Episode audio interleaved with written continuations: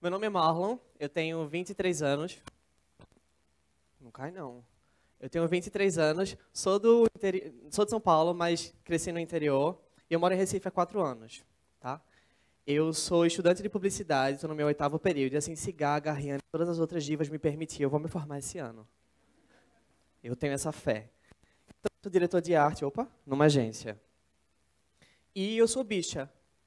Viado, frango, baitola, como queira chamar, eu não me importo. E eu não tenho a menor vergonha disso. Quando eu era criança, eu era a prole mais sensível da casa. Uma criança delicada, sabe? E eu não gostava muito das brincadeiras que o meu irmão geralmente gostava, porque era muito de briguinha, lutinha, e eu, opa, não. Mas eu também não gostava de boneca, porque as bonecas eram horrorosas e me davam medo. É sério, elas são horrorosas. Nada contra quem brinca. É, mas aí, eu gostava de brincar de pular corda, de amarelinha. E por isso eu andava muito mais com as meninas, porque eram de fato brincadeiras de menina. E a minha mãe ficava puta porque não era para estar com as meninas, né? Eu era uma criança muito assim. Tinha muitos trejeitos, eu era o, o chamado, a chamada criança viada. Vocês já ouviram falar nesse termo? Uma criança viada nada mais é do que uma criança que foge de um comportamento que as pessoas têm como normal. Brincadeira de menino é jogar bola, brincar de boneco, de lutinha, certo? Brincadeira de menina é estar em casa, brincando de casinha, de médica, de escola, de Britney. E era o que eu gostava de fazer certo? Eu escuto isso antes mesmo de nascer. Quando minha mãe descobriu que vinha um menino no mundo, o enxoval ficou azul. O da minha prima ficou rosa. Mas quem foi que disse que menino não pode usar rosa e menina não pode usar azul? Estamos falando de cores. Quem foi que disse que eu não poderia brincar de amarelinha e, um menino, e uma menina brincar de carrinho? Esses padrões não entram na minha cabeça porque eles não fazem o menor sentido. Brinquedo não tem gênero. Tá? É, como. Eu esqueci de passar, detalhe. Opa! Como era uma criança viada, tem que comprovar que era uma criança viada, né?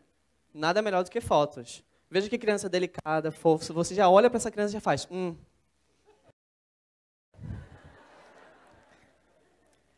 Continuando, olha só, que criança mais fofa, meu Deus. Você já olha, tá a coisa do ó, toda malinha. E eu também tinha um namoro nessa época. Foi o meu namoro que durou mais. Percebam a minha felicidade nesse namoro.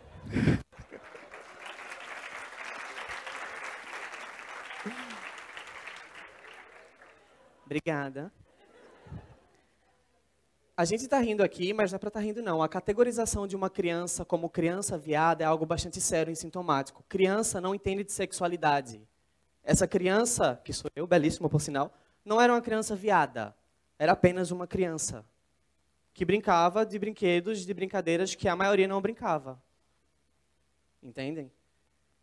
Você cresceu ouvindo, dizendo que, ouvindo que é uma criança viada, isso te afeta porque nunca é bom. O seu viado, o viado nunca é bom, a bicha nunca é bom. E bicha eu vou falar agora. Quando você é esse tipo de criança, os seus amigos, os amigos dos seus pais, eles começam a avisar os seus pais, como se minha mãe fosse cega, né? E aí, é, a palavra bicha aparece. Minha mãe não queria que eu fosse bicha, o meu pai não queria que eu fosse bicha, a minha avó também não. Tanto que ela já chegou a falar em casa que entre um filho ladrão e um filho viado, ela preferia qual? O ladrão. O meu irmão me xingava de bicha quando eu, chegava, quando eu me pegava dançando em casa. Não era legal. E eu não queria ser bicha para eu não ser xingado. Ponto. Se em casa não era legal, na escola muito pior. Na época das trevas, mais conhecida como ensino médio, eu tive que provar a minha masculinidade, obviamente eu falhei, em vários pontos. Eu tinha que pegar todas as meninas que estavam na minha sala, eu tinha que falar sobre futebol, carros, certo? Eu também tinha que elogiar quando as meninas passassem, poxa, que gostosa, não sei o quê. Não, gente, não vai rolar, eu não sou essa pessoa. Eu tinha que falar grosso também, o que era bastante complicado, porque na puberdade eu tive aquele problema da voz, sabe? Eu falava feito um pato. Então, não, não, eu não ia conseguir falar grosso nunca. E, como eu não preenchia o requisito de másculo, eu fui escanteado e eu sofri bullying pelas outras meninas. na, no ensino médio eu também encontrei pessoas legais. Eu encontrei pessoas de fato assumidas, sabe? LGBT assumida. Eu encontrei a figura do sapatão, que é lésbica, do homossexual, que a gente usa pejorativamente como viado, como bicha, certo? E eram pessoas como qualquer outras. Porém, eram pessoas muito mais felizes. E aí a gente passou a conviver porque a gente estudava na mesma escola.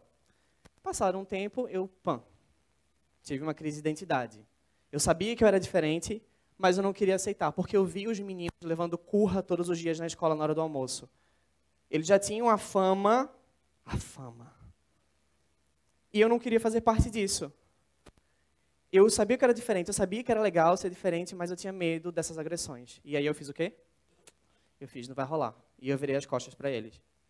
Na época era Orkut, eu apaguei todo mundo do Orkut, apaguei todo mundo do MSN. E eu também fiz uma limpa em casa. Eu comecei pelo computador, apaguei todas as músicas de viado que eu tinha no computador. Apaguei Gaga, Britney, Beyoncé, Madonna, Cher, tudo que fosse viado, eu apaguei.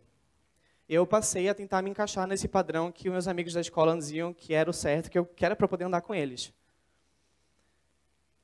E aí eu comecei a ouvir forró e uns rocks, tá? Eu ouvi forró e rock por três dias, que eu não aguentava mais.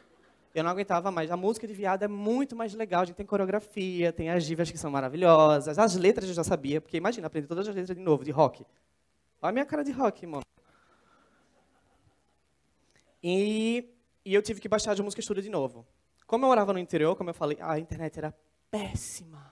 Tive que baixar tudo de novo, levei alguns dias para baixar, baixei toda a discografia de novo, voltei a ser frango de novo. E aí, não só as músicas como eu recuperei, eu recuperei também a amizade daquelas pessoas que eu tinha virado a cara, sabe? E aí eu comecei a entender a importância de ser uma pessoa LGBT, a importância da pessoa falar, de se aceitar e falar para o outro, de se impor. Eu entendi a importância de usar um short curto, que a sociedade diz que não, que eu não posso usar isso aqui, inclusive eu ouvi piadinhas vindo para cá, certo? E aí, foi. É... Deixa eu ficar aqui nessa criança. Na... Como eu convivia muito na escola com essas pessoas, com os meus amigos, obviamente você tem trejeitos que você não consegue segurar, sabe? É mais forte que você. E aí eu ia para casa, minha mãe dizia: Olha, o almoço está pronto. Eu gritava do outro lado: Arrasou! Aí ela dizia: Fala feito homem, menino. Ficava me censurando, sabe, o tempo todo. O problema é que essa censura não fica apenas em casa. Ela passa para a rua. Em casa era minha mãe. Eu sabia que ela me amava, mas ela me dava bronca. Mas e na rua, que a pessoa chega, aponta para mim e fala: Não, tá errado. Eu tive sorte de não ser agredido fisicamente? Mas eu já fui agredido. Xingamento também é agressão, tá, gente? De todas essas piadas, de todas essas é, derivações de bicha, frango, não sei o que, não sei o que, já vi todas. Já estou mais acostumado. Inclusive, se vocês tiverem palavras novas, me ensinem, que eu vou amar todas elas mas apontaram também uma arma para minha cabeça. Há um ano eu estava de mão dadas. Sabe a Gamenon? Todo mundo conhece, né? Pronto, tem um McDonald's na frente. A coisa da fome. Estava passando com meu amigo de mão dadas para ir jantar. E uma pessoa parou do nada, de moto do lado, resolveu sacar uma arma, apontar na minha cabeça e falar: Eu vou matar você porque você é bicha. E aí eu travei.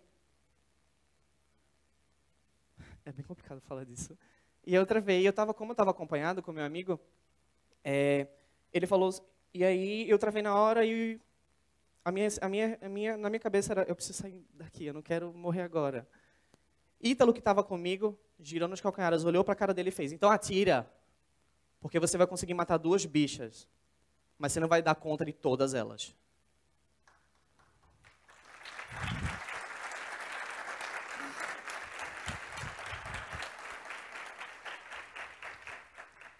Eu também acho que Hitler merece ser aplaudido. Mas o meu pensamento na hora ela, bicha, cala a boca, ele tá com a arma. Eu fiquei travado naquilo. Eu sou uma pessoa de humanas, mas eu vou ser enxerido agora, eu vou falar de números. O Brasil ocupa esse primeiro horroroso lugar quanto a crimes registrados, como homofobia. Tá? A gente ainda está nesse trâmite de é, é ou não é crime. 70% desses crimes ficam impunes. O Brasil ocupa o primeiro lugar, o segundo México e os Estados Unidos. Vai. A cada 27 horas, uma pessoa LGBT morre no Brasil. Deixa eu fazer as contas aqui rapidinho. Muita gente. São 324, não sei o que, não sei o que, eu fiz as contas, dá uma dízima. Mas são 320, mais de 320 pessoas que morrem por nada.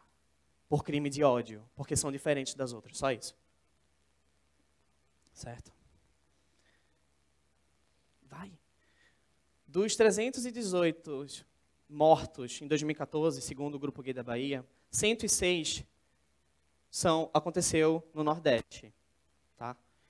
Eu culpo a maioria desse número, não é a maioria, mas é um terço, né, gente? Vocês que fazem cálculos aí, não é um terço?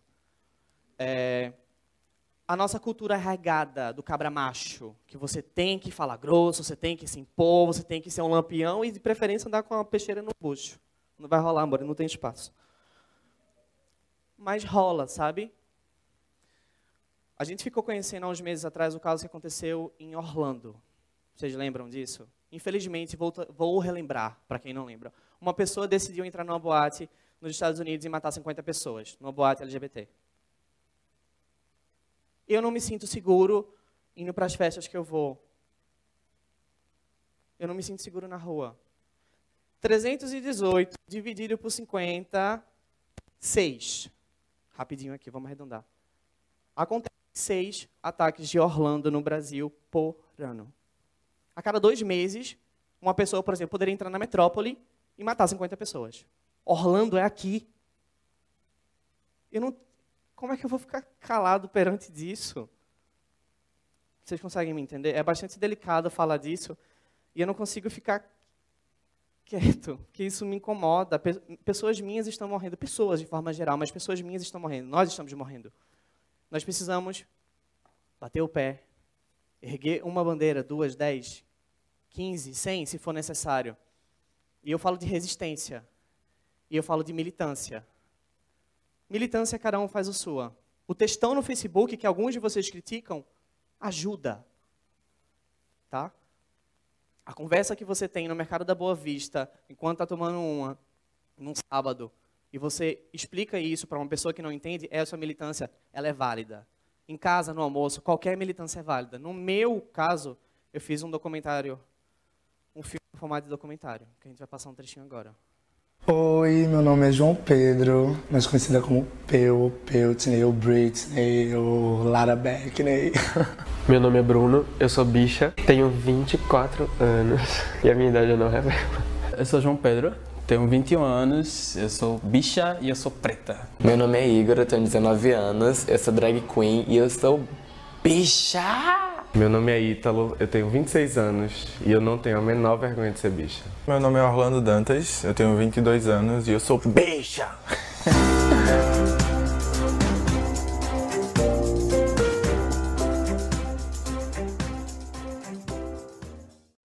O nome dele é Bicha, tá? De bichas, no plural.